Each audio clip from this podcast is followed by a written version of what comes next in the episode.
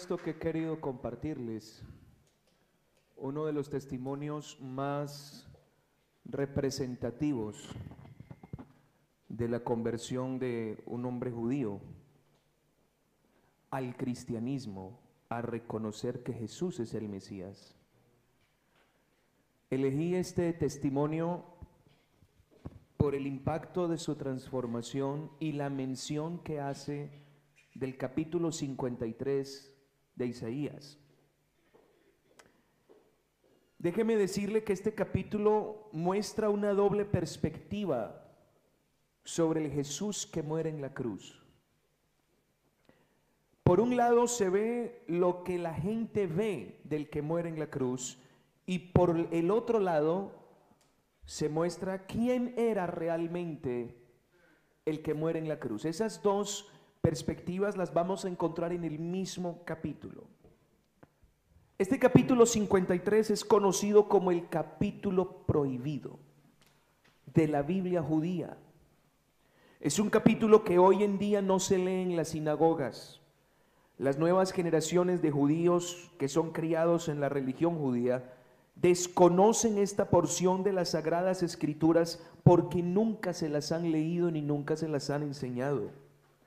Los indoctos saben que todo lo dicho ahí solo se cumple en un hombre en la historia y un hombre a quien ellos no quieren reconocer, Jesús. Así que este capítulo, esta profecía, es la descripción de lo que Isaías está mirando a futuro y está viendo un cuadro de un hombre agonizante de la manera más cruel que se puede imaginar. Y en ese cuadro hay dos vertientes. El Jesús que la gente cree ver y el Jesús que realmente es. Así que estas dos perspectivas chocan entre sí este capítulo es un choque de dos pensamientos del mismo hombre que muere allí. Dependiendo de cuál de las dos perspectivas prevalezca en la mente del ser humano o en la mente de los que estemos aquí, de esa manera se definirá el futuro de nuestra eternidad. Quiero leerle esos versos que leímos al comienzo en el capítulo 52, verso 13 al 15, pero se los quiero leer en la nueva Biblia viviente. Dice así, miren, mi siervo será prosperado y será grandemente exaltado, pero al verlo, muchos se asombrarán. Sí, las naciones lejanas y sus gobernantes quedarán estupefactos y mudos ante su presencia, porque verán y entenderán lo que jamás les habían dicho. Verán a mi siervo tan desfigurado que sería difícil tomarlo por un ser humano. Este, esta preciosa obra de arte, si podemos llamarla así, que es la descripción gráfica espiritual de lo que sucede en el Calvario, contado por el profeta Isaías, comienza con estos tres preciosos textos en los que encontramos a un siervo, porque así comienza el texto, el siervo. Muestra a Jesús como un siervo. Tengamos en cuenta, hermanos, de que Jesús es Dios sobre todas las cosas. Eso lo tenemos asumido, lo tenemos claro. Él es el Padre eterno. No hay otro como Él. Vino al mundo como hijo, pero es el Espíritu Santo. Él es único. Pero cuando hablamos de que se hizo siervo, estamos hablando en su calidad humana. Sin embargo, usted va a ver en ese capítulo 52, el verso 13, que se habla de un siervo exaltado, prosperado. Estamos hablando de un siervo que muestra su grandeza. Y eso no es algo normal. Porque el concepto de grandeza que tenemos los seres humanos es muy distinto al concepto de grandeza que tiene Dios.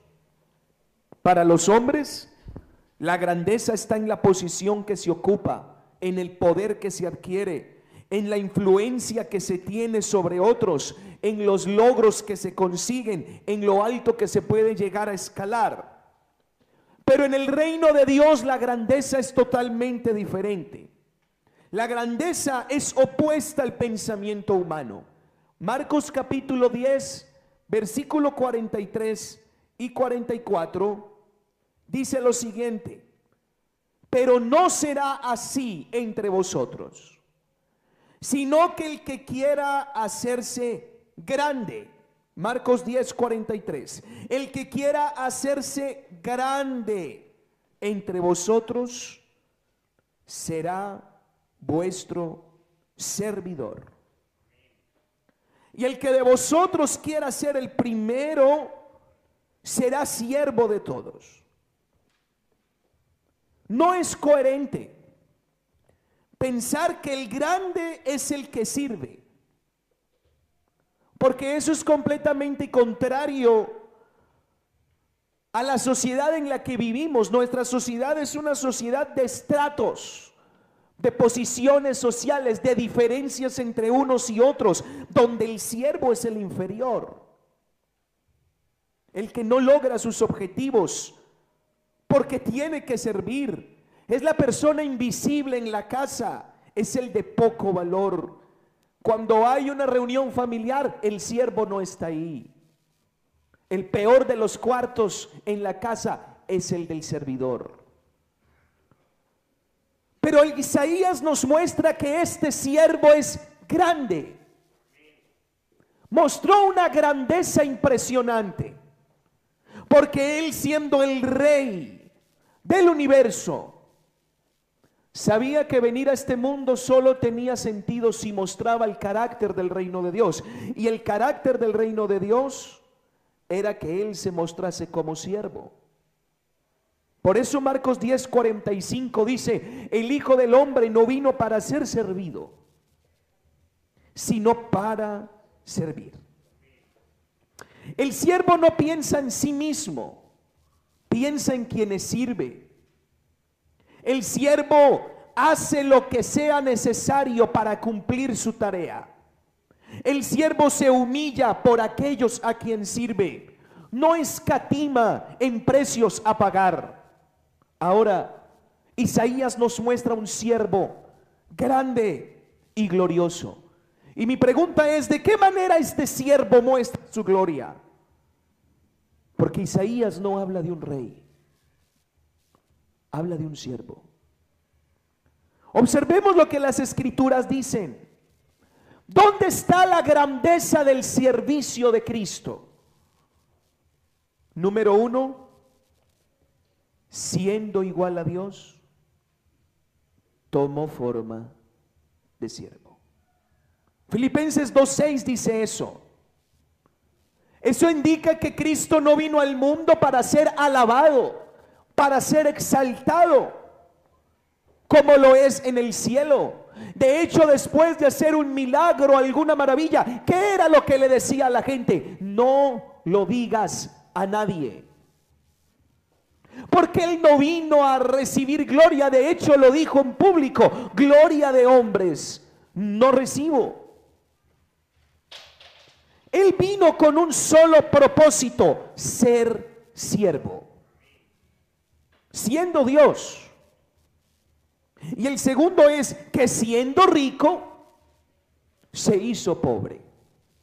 Segunda de Corintios 8, 9 da ese registro. En eso consiste la grandeza de este siervo, que siendo lo que es, toma una forma distinta para cumplir un propósito. Y vemos a Jesús como siervo de Dios y siervo de los hombres. Y cuando hablo de que es siervo de Dios, no me refiero a que sirve a otro. Él es Dios por sobre todas las cosas. Así que hablamos que sirve a sí mismo, a su divinidad en su condición de hombre. Pero por eso es que Isaías comienza todo este relato del Calvario hablando de que el que está en la cruz es un siervo. Mi siervo será prosperado, Isaías 52, 13. Todo el ministerio de Jesús se desarrolló en ejecutar la voluntad de Dios, en cumplir con sus planes, en llevarlos a cabalidad. Bueno, ¿cómo lo hizo? Sirviendo a los hombres. Mire lo que dice Lucas capítulo 4, verso 17.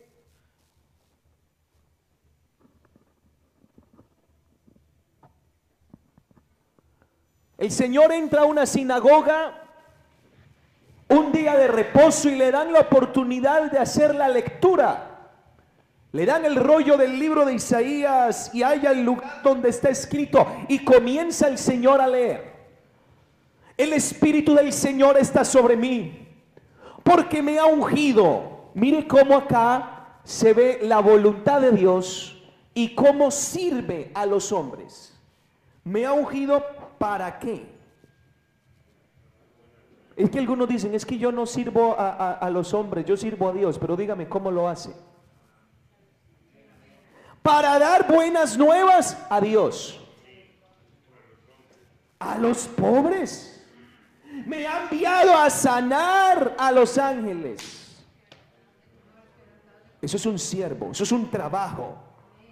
A pregonar libertad darle vista a los ciegos, poner en libertad a los oprimidos, a predicar el año agradable del Señor.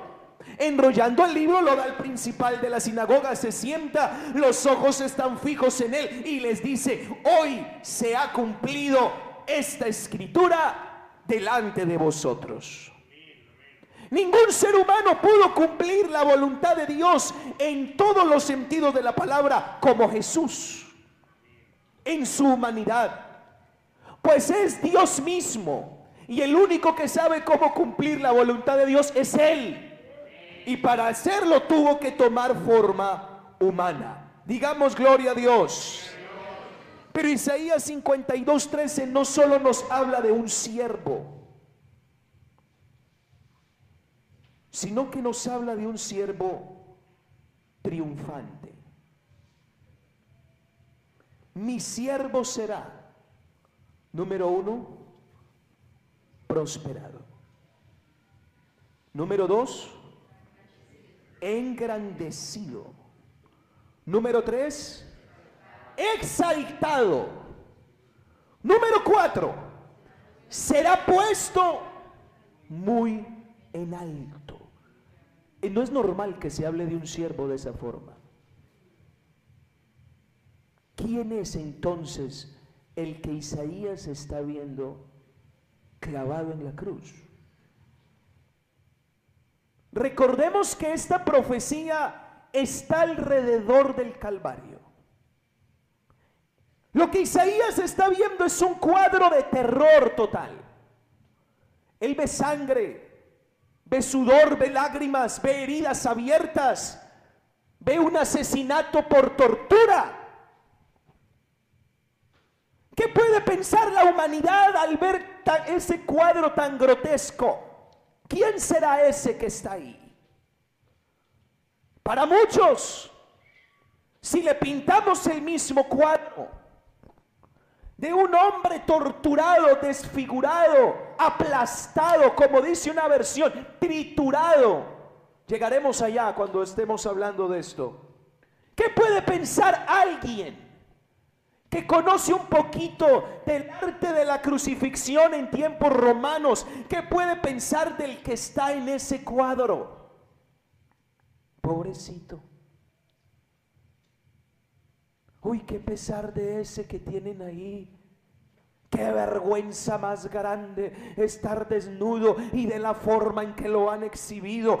Qué derrota, qué humillación Así lo ve el hombre, pero ¿cómo lo ve Dios? ¿Cuál es la perspectiva? ¿Cómo se ve él mismo, el que está clavado? ¿Cómo se ve? No se ve derrotado. No se ve acabado. El verso 13 lo llama mi siervo. Eso indica que la cruz fue un servicio. El Calvario fue un servicio. Un servicio a Dios y un servicio a la humanidad. No fue cualquier cosa, porque el que está colgado es un siervo. De hecho, esa es la palabra que más se repite en el capítulo 53. Usted lo va a encontrar en varias ocasiones. Mi siervo, mi siervo, mi siervo. Lo que pasó en la cruz fue un servicio a Dios porque hizo su voluntad. Lucas 22, 42 dice eso. Jesús estaba en el huerto del Getsemaní orando y en su condición humana dice, Padre, si es posible. Él no estaba rehusando a morir. Él lo que no quería era morir de la manera que sabía que tenía que morir. Y ahora lo vamos a ver. ¿Por, ¿Por, qué no murió decapitado? Igual iba a derramar sangre. Si lo que necesitábamos era sangre, ¿Por qué no murió decapitado? ¿Por qué no murió apedreado? ¿Por qué no murió alanceado o, o, con una espada? ¿Por qué no murió quemado? ¿Por qué en la cruz? Jesús prefería en su humanidad morir de cualquier otra manera. Pero él dijo, no se haga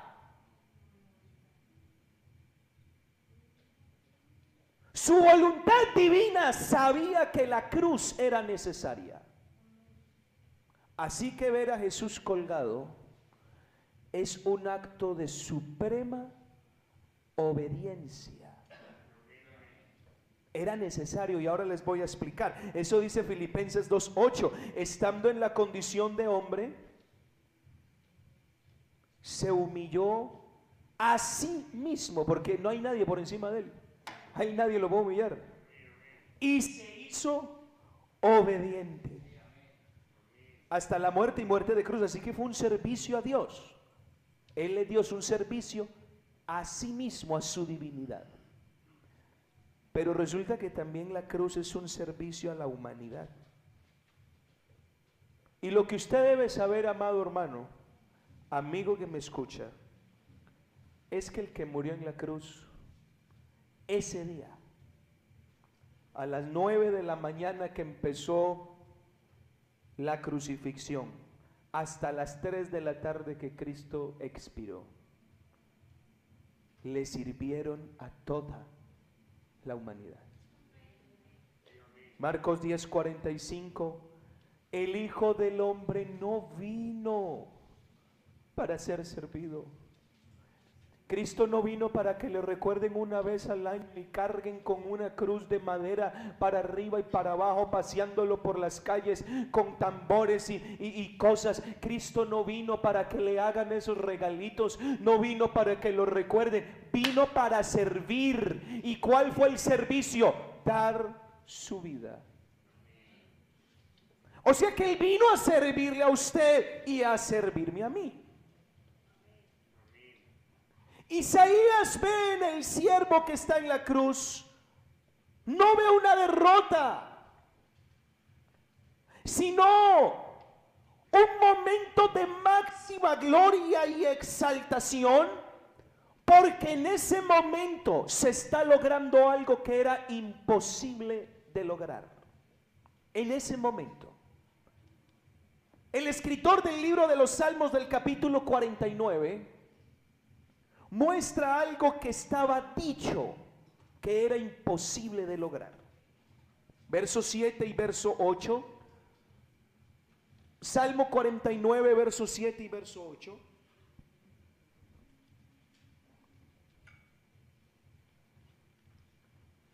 Jehová juzgará, Salmo 49, versos 7 y 8, no Salmo 7, Salmo 49, versos 7 y 8. Verso 7, hermano. Aquí lo tienen ustedes en la Reina Valera, yo le voy a leer en la nueva versión viviente que dice, pero nadie puede salvar a nadie de la muerte pagándole rescate a Dios por su vida. Tal salvación no se da fácilmente. Nadie puede pagar lo suficiente.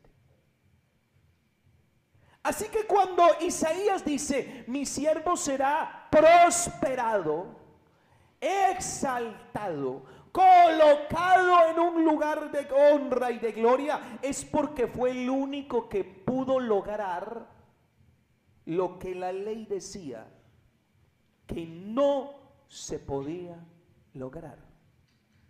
La salvación estaba bajo un precio impagable.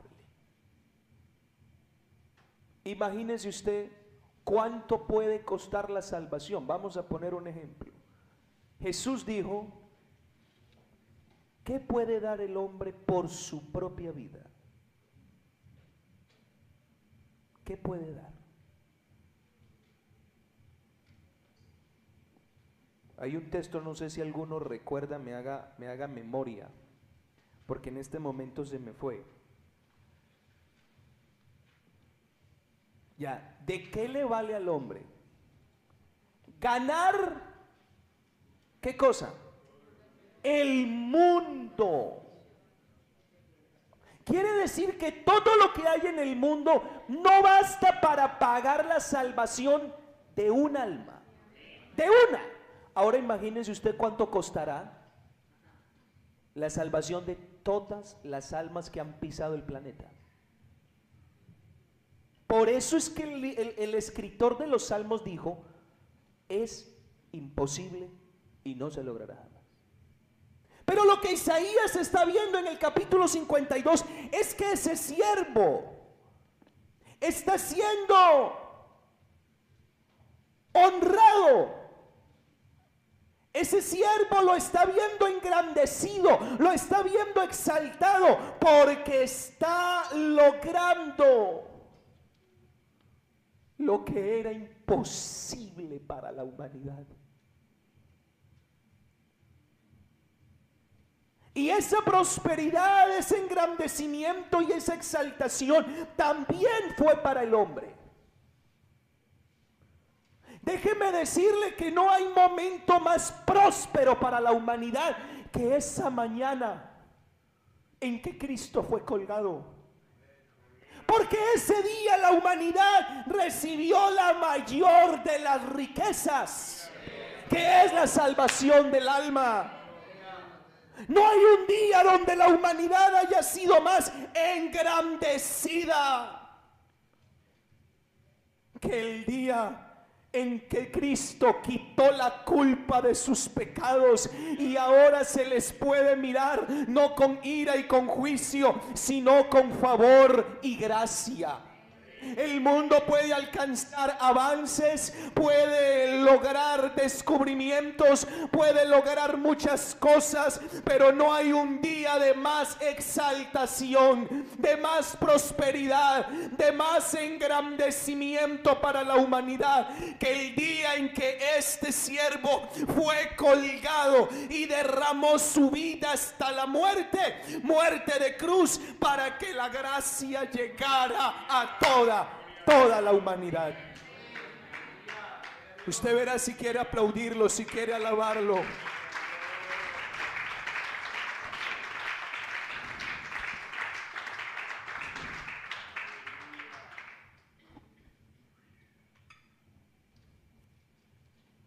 Se me viene a la mente es como si la gracia, el perdón, el favor, la salvación estuviesen bajo una tela.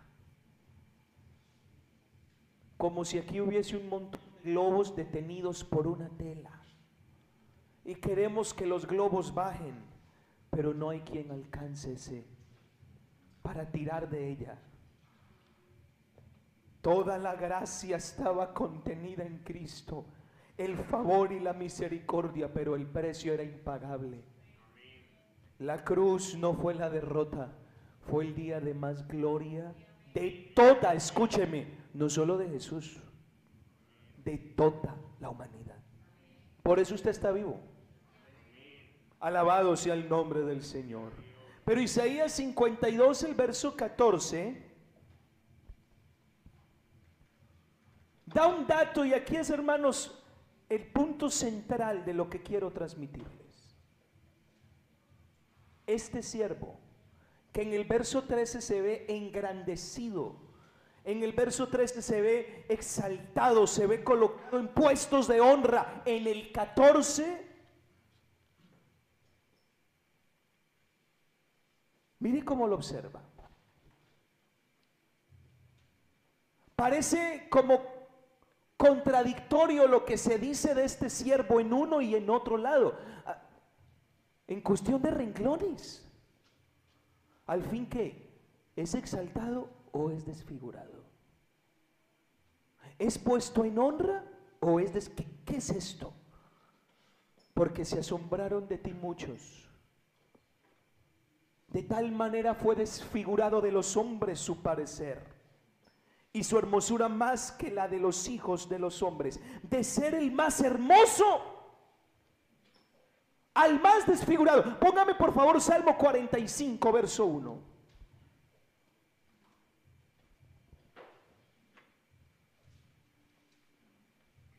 Salmo 45, verso 1, rebosa mi corazón palabra buena Dirijo al rey mi canto y mi lengua es pluma de escribiente muy ligero. Mira el verso 2, la descripción que da de Cristo. ¿Qué dice? Eres, lo señala, lo muestra, el más hermoso. Que Leonardo DiCaprio, que Brad Pitt, ni que nada. El más hermoso con diferencia. El más hermoso de los hijos de los hombres. La gracia se derramó en tus labios, por tanto Dios te ha bendecido para siempre. Hablamos de Cristo como una belleza sin igual, sin comparación. Es el grado más alto de hermosura que ha pisado la tierra. Lo más bello que ha existido en la tierra fue un hombre llamado Jesús de Nazaret. Nacido de una virgen en Belén, llamada María. Su padre adoptivo se llamó José. Y la Biblia lo muestra como lo más bello que ha existido. Sin embargo, me hice una pregunta. ¿Por qué Jesús es lo más hermoso que existe? Yo quiero que usted me acompañe a hacer una, ¿cómo le digo? hacer un ejercicio de lógica.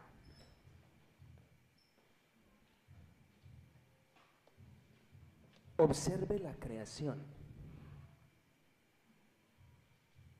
¿Qué cosa fea hay en la creación?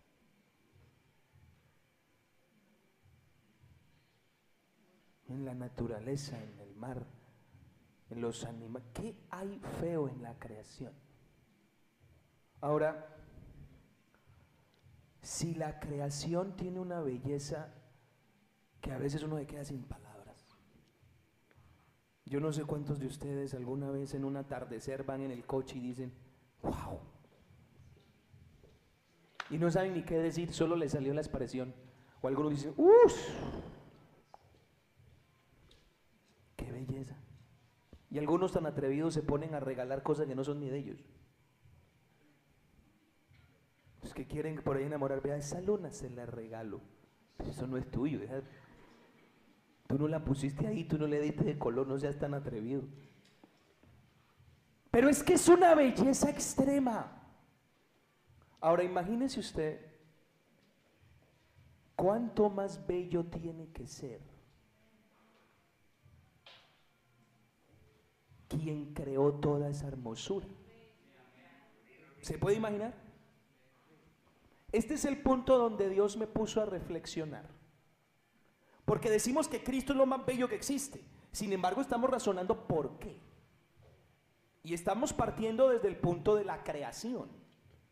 Romanos dice que ninguno tiene excusa para decir que Dios no es verdad porque su poder se hace claramente visible por medio de las cosas hechas. Entonces usted ve las cosas y dice, es hermoso, ¿cuánto más hermoso tiene que ser el que hizo todo esto?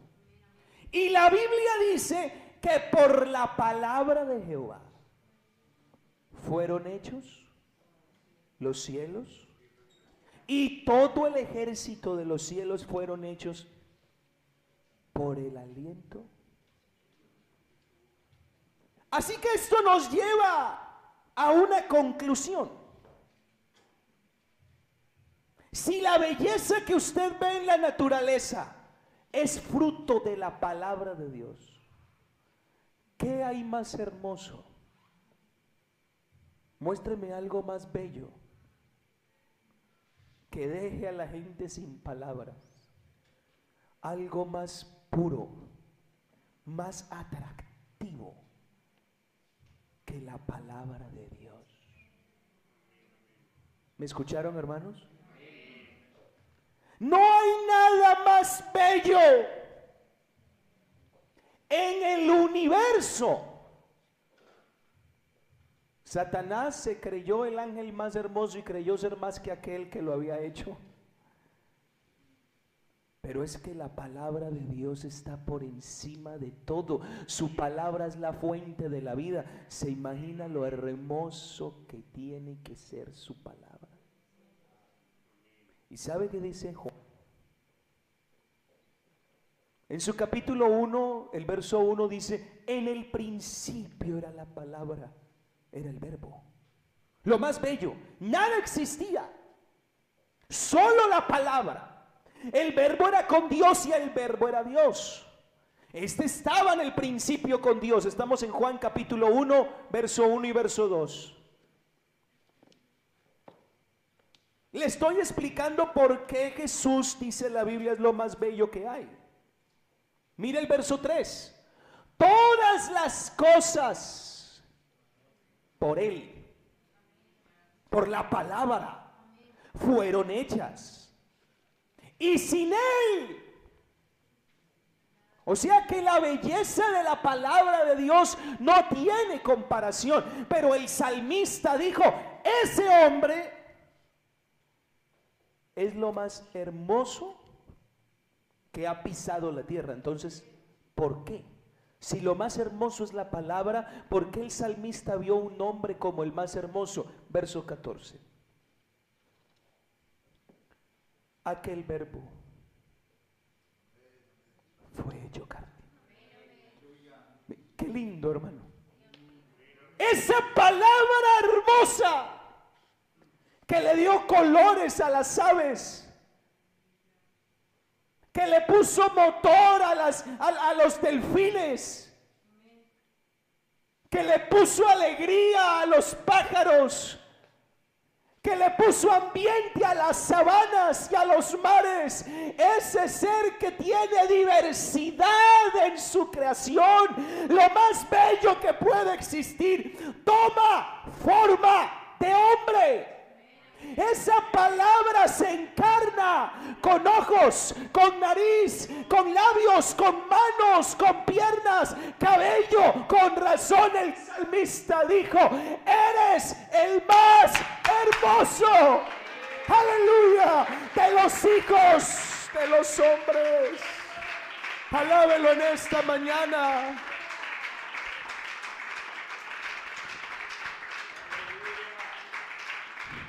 Pero volvemos a Isaías 52, porque parece que el rostro más bello que ha pisado la tierra, Isaías lo ve destruido.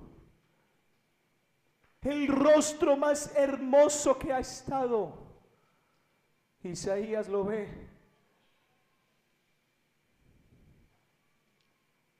Escuche esto. Verso 14. Biblia, la palabra hispanoamericana dice, así como muchos se espantaban de él al verlo tan desfigurado, sin aspecto de persona. Escuche esto, con una figura sin rasgos humanos. Y está hablando no metafóricamente, de forma literal. Así como muchos no quedaban eh, eh, como estasiados de la belleza, dice, se espantaban de él al verlo tan desfigurado, sin aspecto de persona con figuras sin rasgos humanos. Del más hermoso a un monstruo. Y yo pensaba en esto, hermanos. Isaías ve el mismo rostro que está viendo el salmista. Es el mismo, no ha cambiado el más hermoso sobre los hijos de los hombres, ahora lo ve desfigurado. Dice, hermano, está hablando de manera literal, había recibido tantos golpes que la forma de su rostro se desencajó. Se dice, estudios extrabíblicos históricos que se han especializado en conocer la cultura romana y la forma en la que ellos castigaban.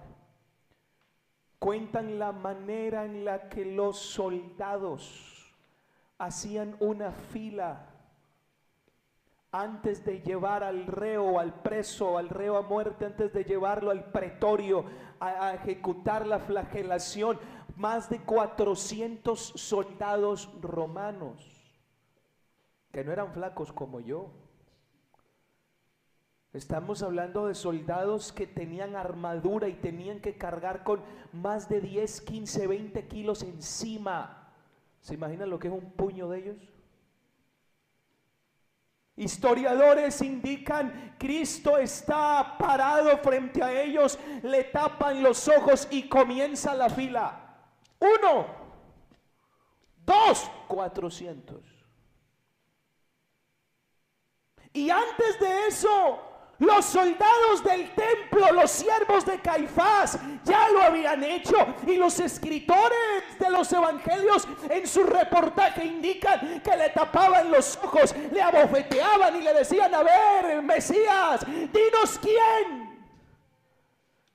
Cientos de golpes con palos, porque la Biblia dice que usaban cañas, patadas que el rostro se le desencajó, su mandíbula completamente desencajada, sus dientes volaron. No tenía ya ni párpados seguro arrancados. Su piel completamente rota, que de lo más bello ahora se, se convirtió en un rostro que inspiraba pánico. ¿Por qué será que cuando van a hacer una película de terror utilizan siempre máscaras desfiguradas? ¿No se ha dado cuenta? Para asustar. Algo desencajado. Un rostro que no parece natural. Mi pregunta es, era necesario que fuera desfigurado lo más hermoso. Hermanos, lo que estoy a punto de decirles me atravesó el alma. Cristo no podía ser crucificado y morir sin necesidad de ser desfigurado. Porque no crea que a todos le hacían lo mismo que le hicieron a Cristo.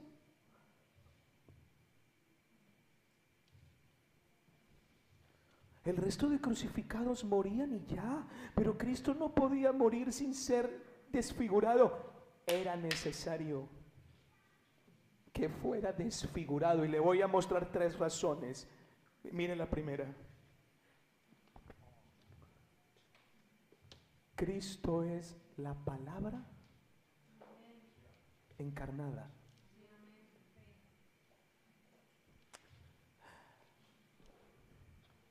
Así que cuando cogieron el rostro del Señor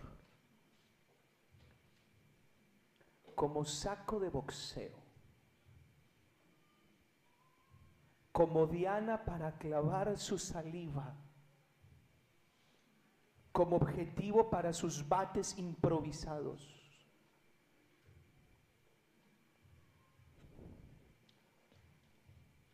Y cuando estaba ya colgado con un rostro totalmente hinchado y destruido, tenía que ser de esa manera. Porque lo que él quería era mostrarle al mundo de manera gráfica lo que los hombres han hecho con la palabra de Dios desde el comienzo. El rostro desfigurado de Cristo muestra la manera en la que todos nosotros hemos golpeado la palabra con actitudes arrogantes, hemos desobedecido a Dios, hemos tergiversado a nuestro antojo y parecer la bendita y única palabra de Dios. Así que cuando ves lo más hermoso desfigurado, es la manera en la que Dios te está diciendo, así has tomado mi palabra durante toda la vida.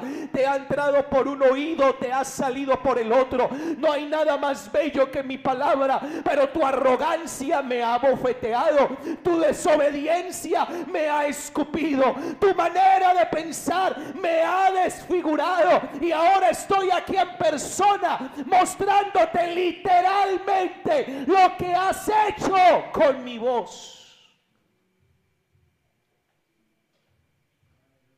Dos dice el texto que al quitarle los rasgos humanos, no tenía rasgos humanos, lo que veías no parecía un hombre.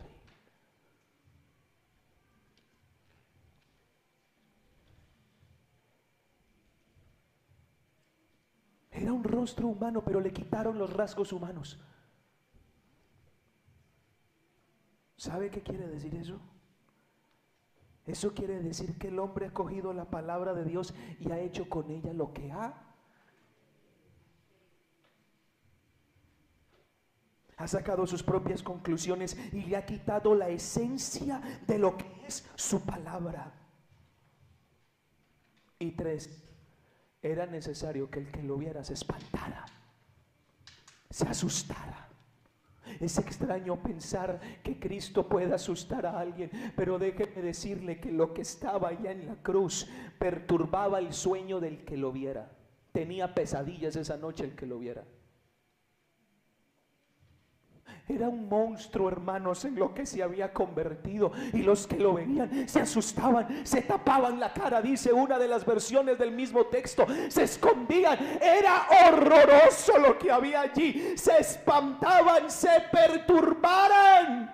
¿Y cuál era el propósito de eso? De que la humanidad se espantara al ver la manera en que ha tratado la palabra de Dios.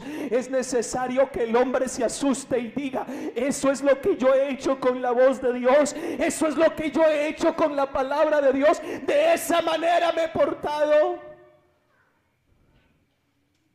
El hombre tiene que espantarse de la manera en que ha desfigurado la voz de Dios en su vida. Tiene que sentir miedo cuando vea eso.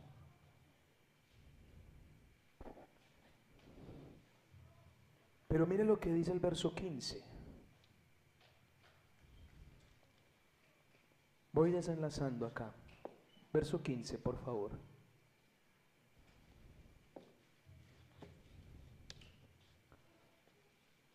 Pero así, es decir, en esa figura, en esa posición de rostro desencajado. No en la posición del rostro del más hermoso de los hijos de los hombres, no. Así. Asombrará él. El que está ahí. El siervo que le desencajaron el rostro. A muchas naciones. Y en las naciones estamos hablando de todos los estratos habidos y por haber. Ricos, pobres, chiquitos, grandes, que tienen, que no tienen.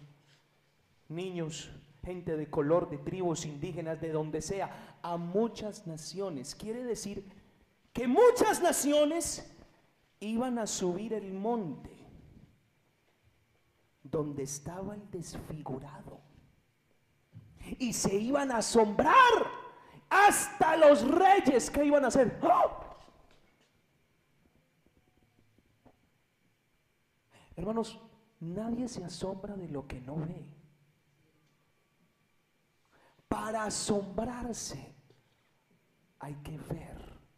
Pero dice que el que lo ve y se asombra, el que lo ve, verá lo que nunca le fue contado y además quiero ir culminando con esto. Ayúdeme hermano, por favor, porque voy desenlazando.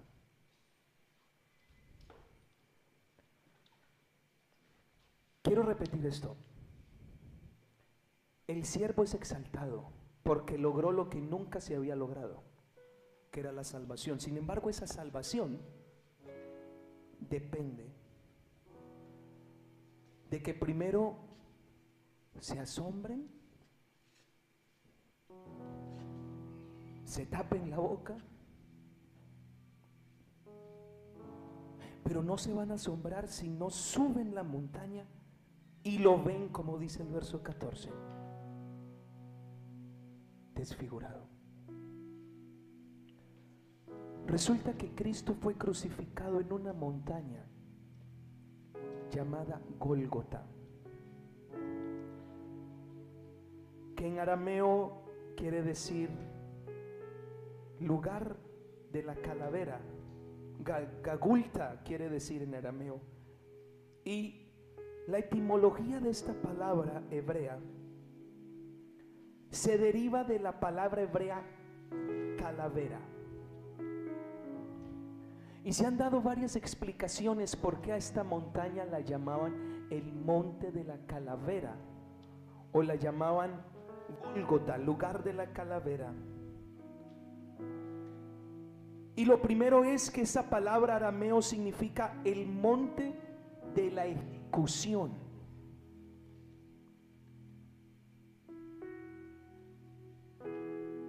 Y una explicación alternativa es que ese fue el lugar para las ejecuciones por crucifixión de manera pública. No solo se le llamaba lugar de la calavera porque la montaña tenía cara de calavera era porque detrás de esa montaña había una fosa común donde tiraban a todos los crucificados. El crucificado era un traidor, una, un, un, un desecho del imperio y no tenían derecho a una sepultura digna. Así que, ¿qué hacían? Lo descolgaban y lo tiraban a una fosa común.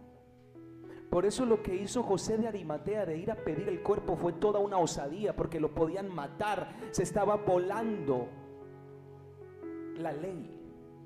No podía hacer eso, porque lo iban a matar. Jesús era un traidor para el imperio. Y lo llamaban el monte de la calavera porque esa fosa común estaba llena de calaveras, esqueletos secos, algunos cuerpos putrefactos, moscas, gusanos. ¿Sabe a qué olía ese sitio?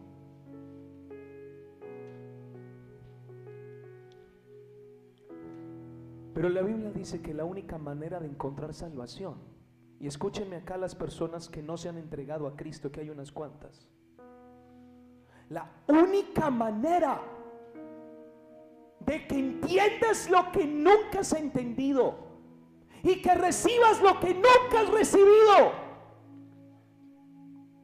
es que seas testigo de cómo tú has maltratado la palabra.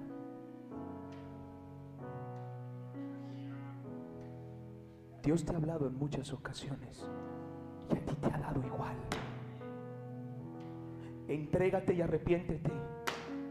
Deja de hacer eso. Conviértete de tus malos y te hablan las noches y tú sigues empecinado en seguir como estás. Y cambia eso y sigues maltratando el mensaje y maltratando la palabra y has hecho con la palabra lo que has querido. Y Dios te habla una y otra y otra y otra y tú golpeas, escupes sobre ella, la, la, la, la, detestas en tu corazón y dices que la amas. Entonces sabes que hizo Dios. Esta palabra que es Él viene como hombre y permite que todas esas personas vengan. Les ofrezco el rostro. Hagan con Él lo que quieran. Y luego súbanme a esa fosa común. Y que los que me miren se lleven un susto. Para que entiendan cómo desfiguraron lo que yo siempre les di palabra que da vida. Pero sabe,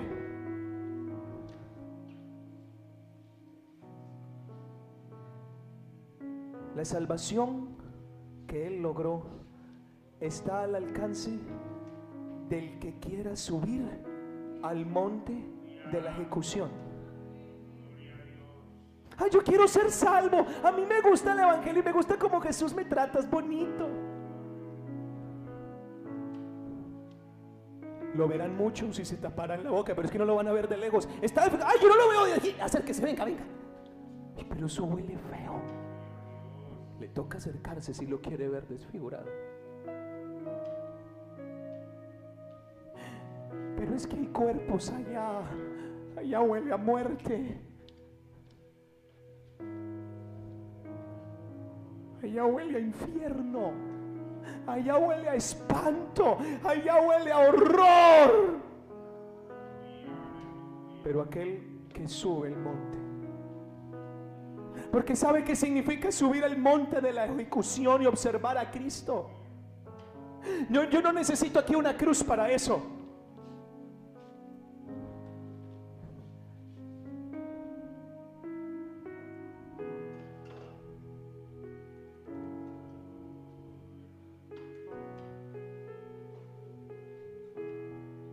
Estoy hablando de tener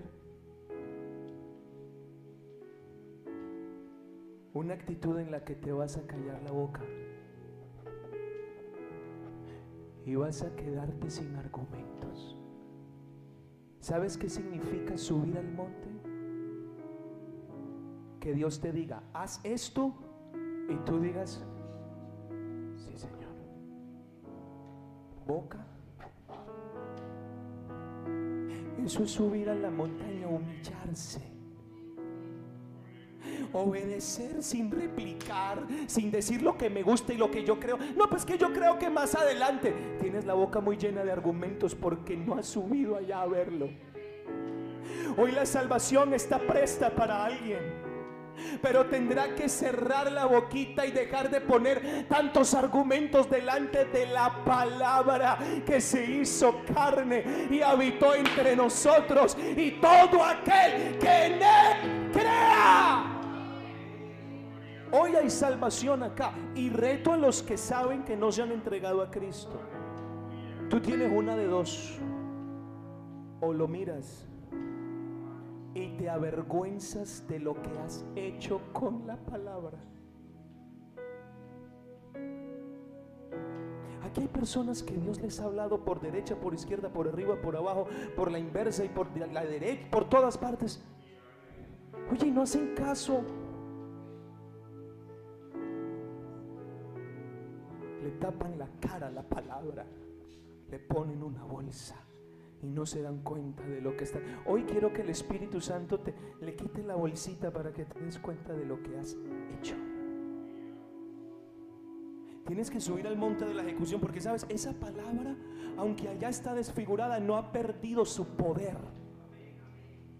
Ese que estaba ya desfigurado, no ha perdido su gloria, no ha perdido su efectividad. Él podía haber dado una orden y haber acabado a los romanos que se mofaban de él abajo. Él podía haber dado una orden con los labios como los tenía rotos y ensangrentados y en la tierra se hubiera abierto y se los hubiera tragado a todos. Su poder todavía tiene tiene muchísimo alcance. Él no ha perdido y aunque tú has desfigurado la palabra, la palabra en medio del dolor no expresó juicio sino Padre.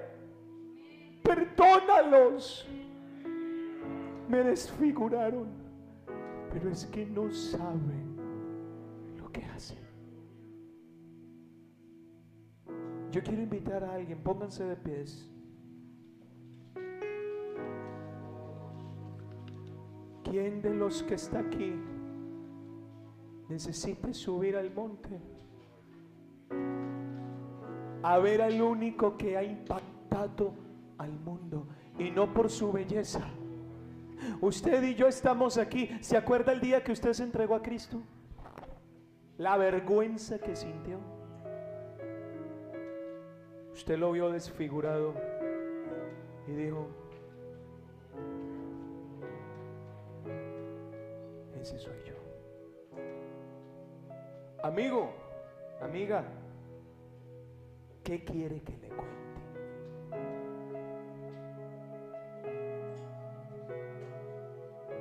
Hermano, perdona la expresión, hágase el bobo si quiere.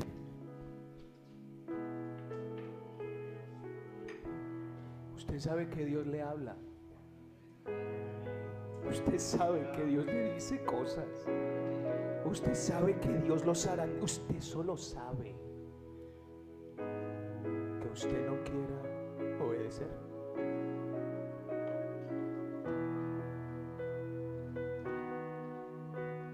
Cuando Cristo iba pasando con la cruz. Pasó al lado de un hombre que lloró cuando lo vio. Déjeme pensarlo de esta manera. Lloró cuando lo vio así. Y, el soldado dijo, tú, tú vas a coger esto. Simón se llamaba y su nombre quedó ahí. La vida de Simón jamás volvió a ser la misma. Porque él vio al desfigurado y se vio a sí mismo. Hoy hay una invitación al monte. A ver. Y eso significa, para subir al monte tiene que doler, hay humillación. Para subir al monte hay arrepentimiento. Subir al monte quiere decir, tiene toda la razón. Alguien aquí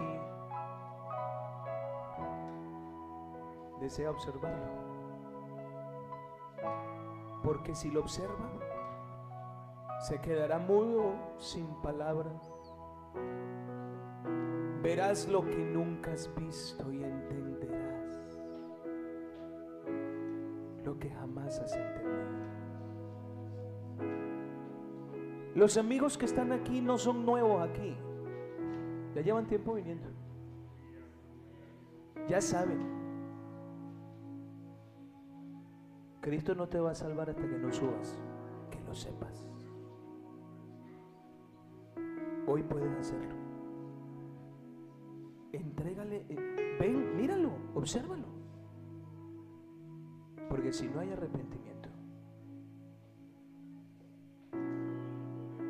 eso desfigurado que cuelga en la cruz es lo que va a pasar contigo en el infierno. Toda la belleza de vida que has tenido aquí será un recuerdo pasajero, porque todo se desfigura en el infierno.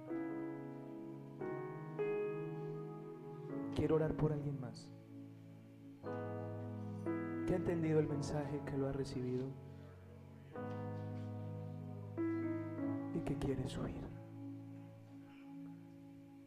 El más hermoso de los rostros fue desencajado. Señor Jesús, Hoy es día de salvación. Quiero subir. Quiero mirarte. Como jamás te he mirado, muéstrame lo que hice. En muchos momentos he despreciado la voz, he despreciado la palabra. En muchos momentos he despreciado. He despreciado tu consejo. Pero yo necesito subir hoy y darme cuenta. Necesito darme cuenta.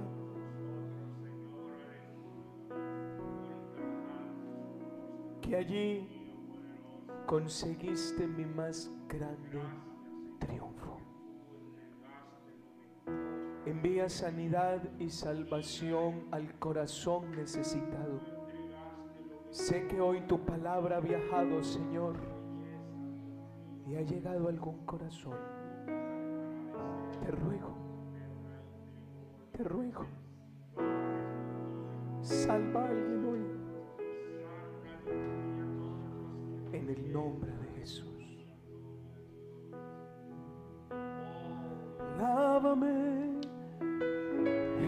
tu sangre,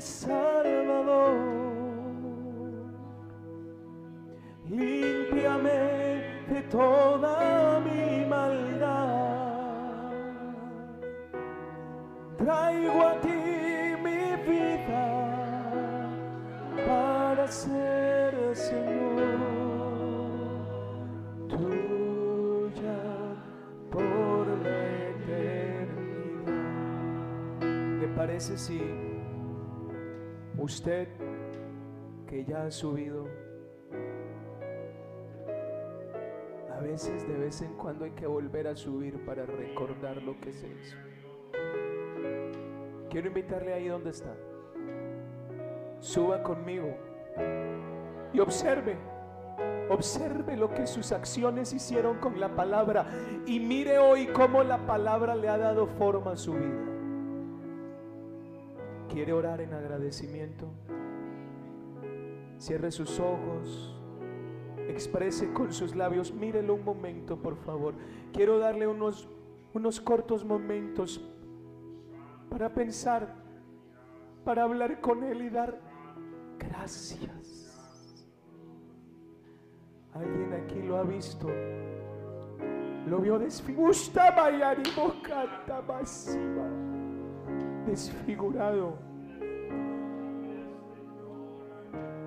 para mostrarte únicamente lo que hiciste, pero no para condenar, no para matar sino para que aquel que lo mire sea salvo. No se olvide que usted está aquí porque Él fue quien lo hizo, fue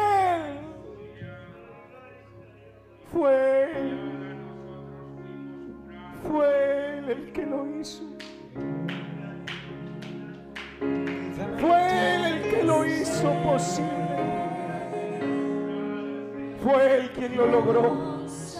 Fue Él quien lo hizo. Fue Él quien lo hizo posible. Fue Él, fue. Dele gracias. Recuerde lo que pasó. Recuerde, recuerde, no se olvide que sus manos lo desfiguraron también. Hoy usted está aquí porque algún día lo vio y sintió dolor.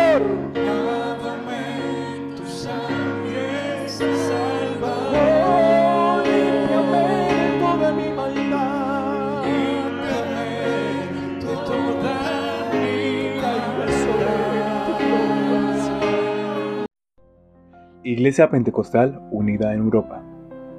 Calle Suiza, número 23, Alcalá de Henares. Servicios días martes y jueves a las 19 horas, sábados a las 18 horas y domingos a las 11 horas.